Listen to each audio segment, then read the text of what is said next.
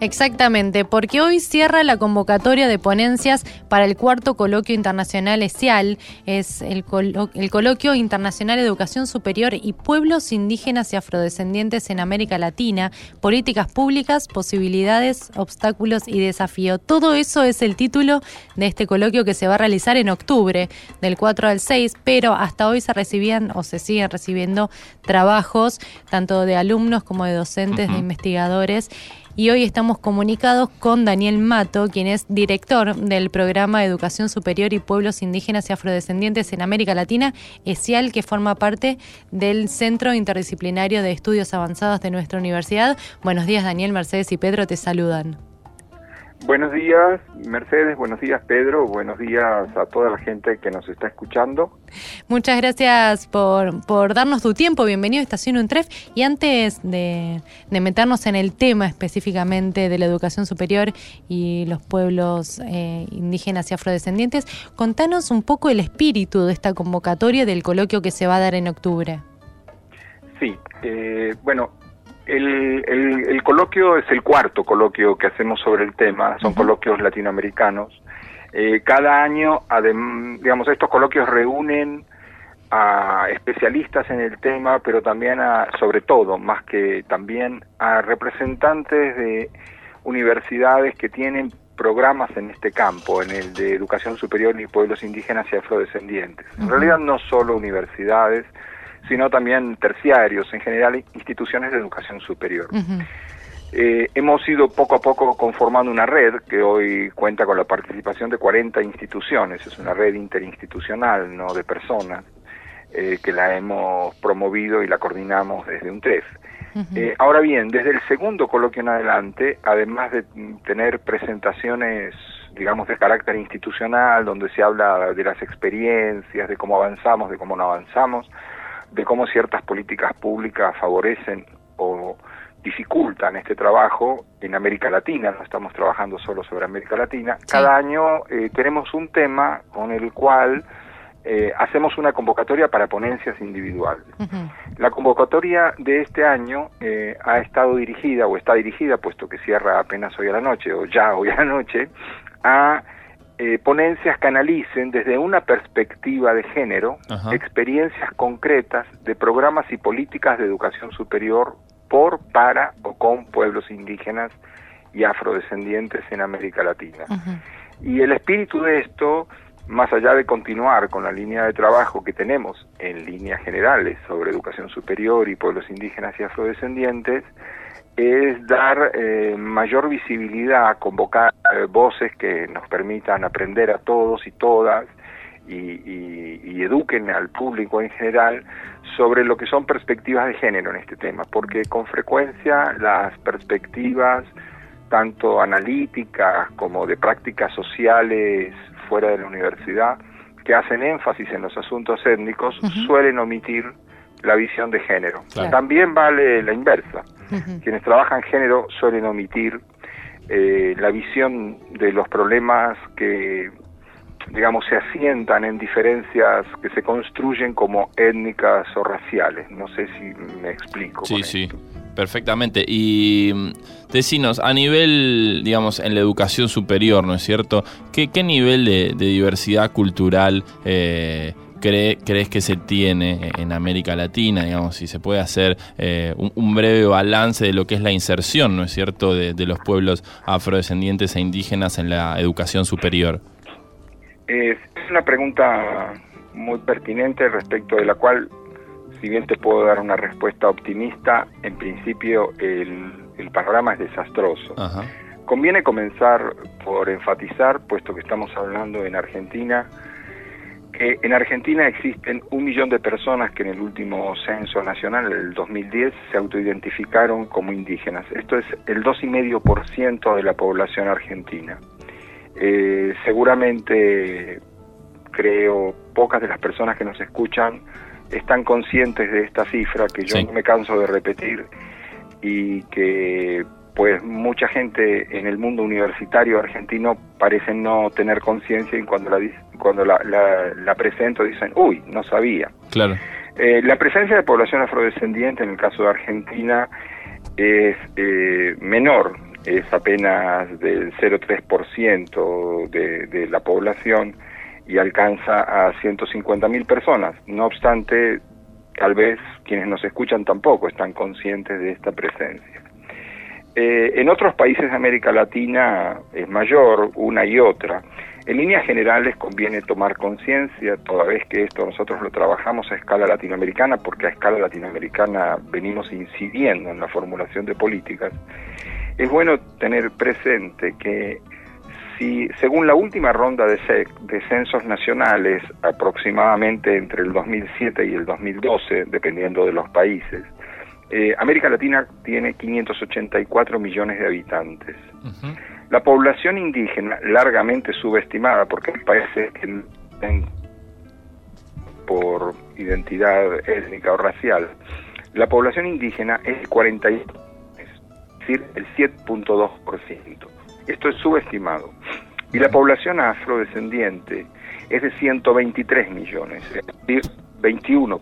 Daniel, ¿podés repetir estos últimos datos que, no se oyeron con claridad? En América Latina, según la última ronda de censos eh, de todos los países, eh, entre el 2007 y 2011, según los casos, hay 584 mil, perdón, 584 millones de habitantes.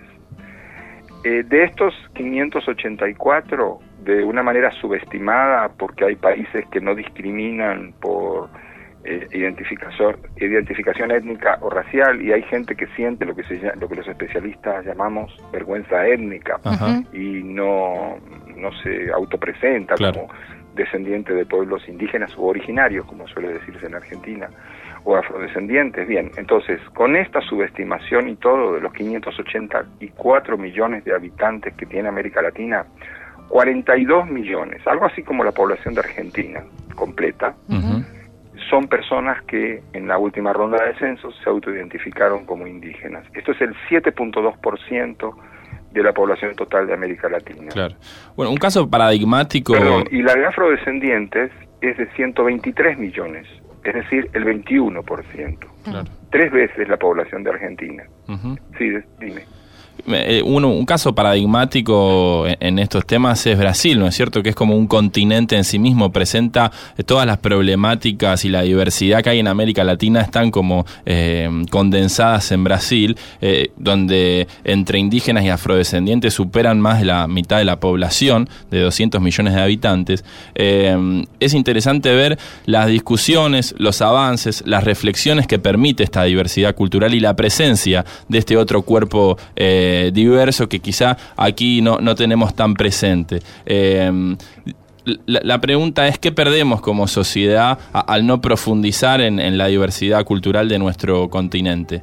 Bueno, nuevamente es una buena pregunta, pero quiero precisar tu comentario para desagregar lo que es indígenas de afrodescendientes y para herir el corazón futbolero argentino y decir que Brasil nos va ganando 21 a 0 en un solo partido.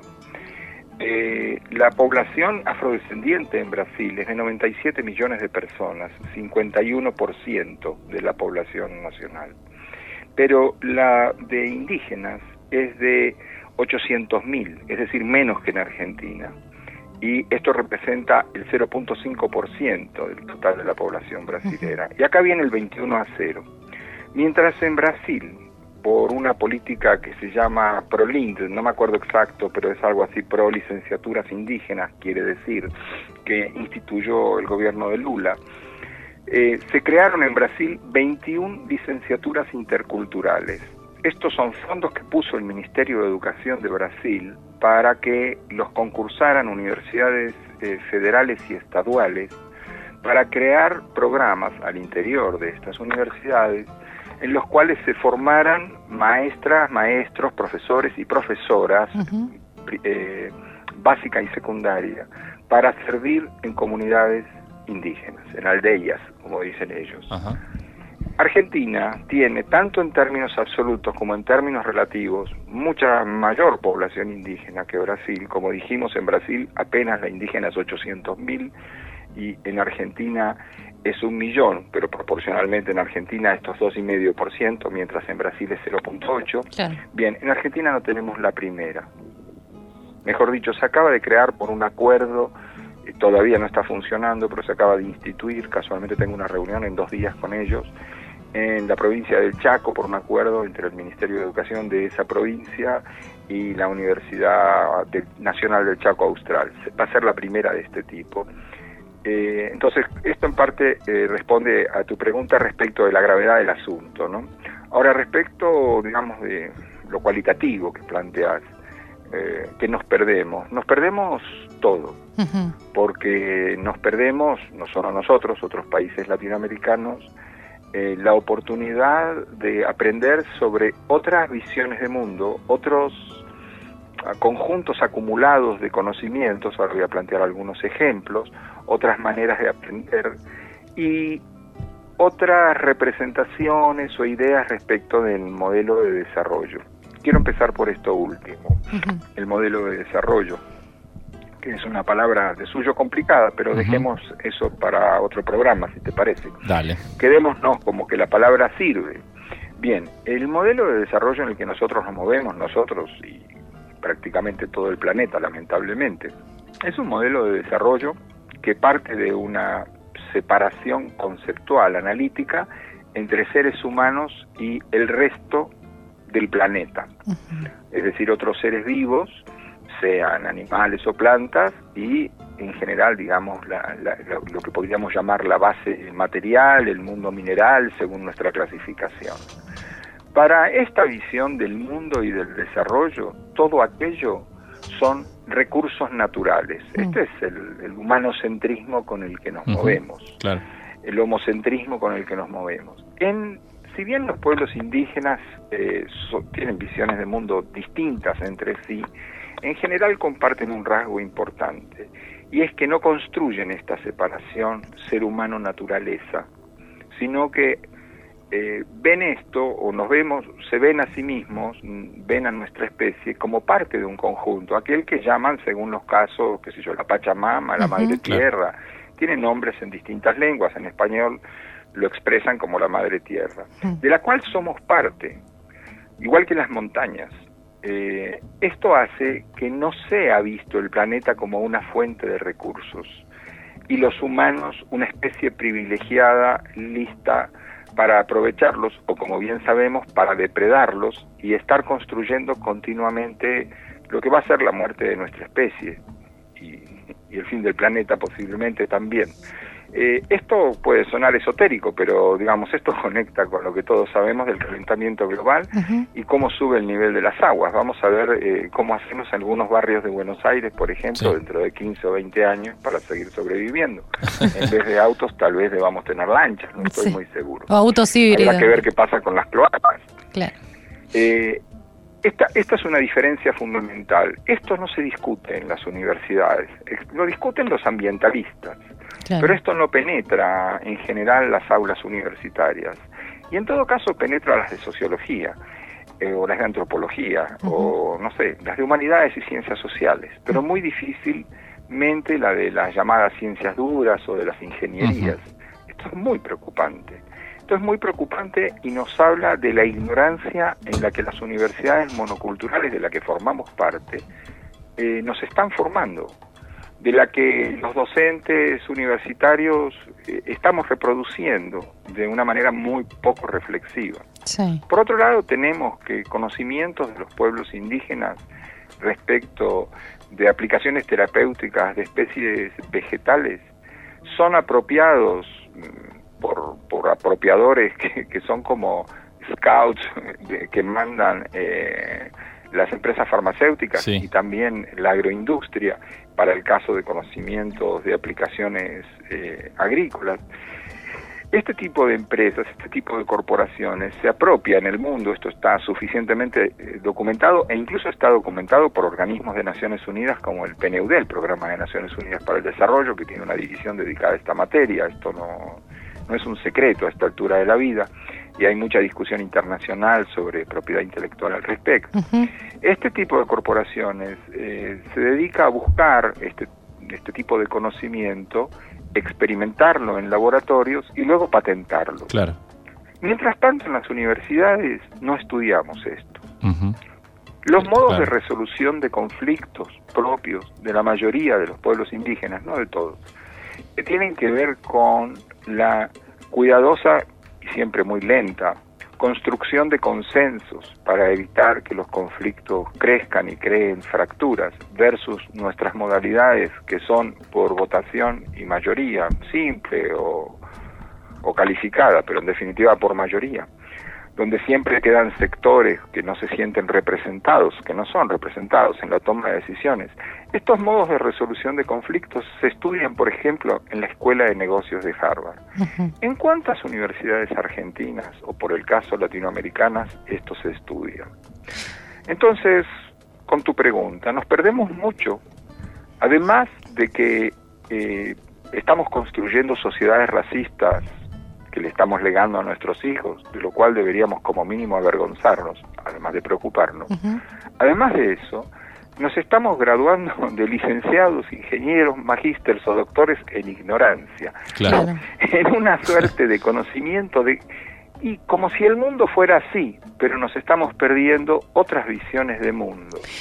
Y esto creo que es muy grave y, debería preocuparnos mucho a todos, a, quienes estamos acá conversando, a quienes nos escuchan, pero especialmente en general a autoridades universitarias y a agencias gubernamentales en Argentina y otros países que formulan políticas en la materia. Ahora te voy a dar un mensaje de esperanza porque me temo que se está por terminar el tiempo y no quiero que esto quede así. Cada 10 años se reúne en América Latina un mecanismo que se llama eh, Conferencia Regional de Educación Superior, que suele conocerse por sus siglas como CRES.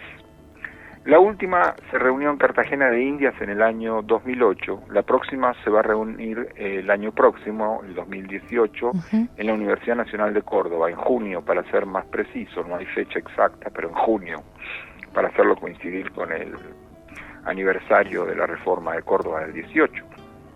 Bien, en la reunión de la CRES del 2008, la que se hizo en Cartagena, en la, en la que participaron aproximadamente 3.500 representantes del mundo de la educación superior en América Latina, entre autoridades universitarias, rectores o vicerrectores o secretarios, según los casos, especialistas en el tema, como yo, eh, organismos internacionales, ministerios o secretarías de educación o de educación superior o de universidades, según los casos. Y allí se consensuó una declaración que tiene un punto, el C3, se puede buscar en internet poniendo CRES 2008, poniendo C3, eh, y en nuestra página web está reproducido, en la página web de nuestro programa en un 3, eh, que dice más o menos así, no se trata de incluir a individuos indígenas y afrodescendientes u otros culturalmente diferenciados en nuestras instituciones, se refiere a la educación superior, tal cual ellas existen hoy en día, sino de transformarlas para que sean más pertinentes con la diversidad cultural e incluyan los conocimientos, modos de conocimiento y modos de aprendizaje de estos pueblos. Bien. Eso afortunadamente fue consensuado en el año 2008. Fue apenas un punto en una declaración muy extensa que da un marco ético político, digamos, a la educación superior en América Latina por 10 años, pero que además lleva la discusión al año siguiente a la conferencia mundial, que en este caso ocurrió en 2009 en París, la última, y la próxima va a ocurrir también en París en el 2019, París porque las organiza UNESCO. Daniel. Sí. Eh, entonces llevamos una luz de esperanza sobre estos temas de los pueblos indígenas y afrodescendientes en, en, los estudios superiores. Estamos comunicados con Daniel Mato, él es director del programa de educación superior y pueblos indígenas y afrodescendientes en América Latina. Y no solo esto, sino que además recibió un premio del Latin American Studies Association, a ver si lo pronuncio bien, porque es un poco complicado, es el Martin Diskin Memorial Lectureship Award ¿Es así? Sí. ¿De qué se trata esta, este, este galardón que te entregaron? Te hablo del galardón, pero quiero terminar con el mensaje de esperanza. eh, es importante saber que ya no va a ser un punto. Hoy este tema es uno de los seis ejes en los que va a estar organizada la reunión del 2018 en Córdoba. Esto para que todas aquellas personas que puedan estar interesadas estén muy pendientes de este asunto. El galardón es un reconocimiento que hace esta organización que mencionaste, la Latin American Studies Association, que es una organización basada en Estados Unidos, pero con membresía principalmente estadounidense, pero de toda América Latina, es un reconocimiento a colegas que tienen una trayectoria a juicio del jurado importante o interesante o valiosa en la articulación entre el trabajo académico y lo que desde el inglés podemos traducir como activismo social. Yo lo llamaría tal vez intervención social. Esto es el reconocimiento que eh, consiste principalmente, bueno, además de que eres seleccionado, en que se te invita a dar una conferencia eh, central en el Congreso de esta organización, la cual luego se publica en el newsletter, como se llama en inglés, el boletín de la ASA, que es esta organización, su, su acrónimo, y que en este caso, para quienes puedan estar interesados o interesadas, va a estar disponible en ese boletín, que es de libre acceso en Internet, a partir de julio o agosto. Bien, muchas felicitaciones entonces por este premio y muchas gracias por tu tiempo, por haber hablado con nosotros aquí en Somos de Acá. Muchas gracias a ustedes por el interés en el tema. Necesitamos que mucha gente como ustedes y quienes nos escuchan se interesen para que nuestras universidades sean mejores, de calidad, por ser pertinentes con nuestra diversidad. Siempre es, un, siempre es un gusto para nosotros dar a conocer las actividades que se hacen en la universidad y seguramente volvamos a hablar ya más cerca de la fecha del coloquio. Dale, muchísimas gracias. Hasta luego. Hablábamos. Chau, chau. Chau, chau. Hablábamos con Daniel Mato, director del programa Educación Superior y Pueblos Indígenas y Afrodescendientes en América Latina, ESIAL, que forma parte del CIEA, el Centro Interdisciplinario de Estudios Avanzados de nuestra universidad, respecto a esta convocatoria de ponencias que cierra hoy para el cuarto coloquio internacional del ESIAL. Bueno, información fuerte, ¿no? Eh, y precisa en cuanto a porcentajes, que después seguramente lo, vamos a estar repasando a, través de, los distintos medios de, un TREF, eh, para que quede claro, porque realmente son, datos estadísticas, se podría pensar, pero que realmente nos abren el panorama eh, eh, de que evidentemente vivimos bajo un sesgo, ¿no es cierto?, cultural, en donde hay, hay como bien explicaba eh, Daniel, eh, como un homocentrismo, ¿no es cierto? Como eh, una, concepción del mundo a partir del sujeto y a pensar realmente que, el resto es simplemente recursos de los cuales podemos hacer uso para nuestro propio beneficio. Bueno, eso no, no todo el mundo vive y piensa así. Los pueblos afrodescendientes e indígenas tienen otros paradigmas, tienen otras cosmovisiones y evidentemente necesitamos aprender muchísimo de ellas. Así pasaba Daniel Mato y seguramente en octubre retomemos este tema. Esto es Somos de Acá por Estación Utref.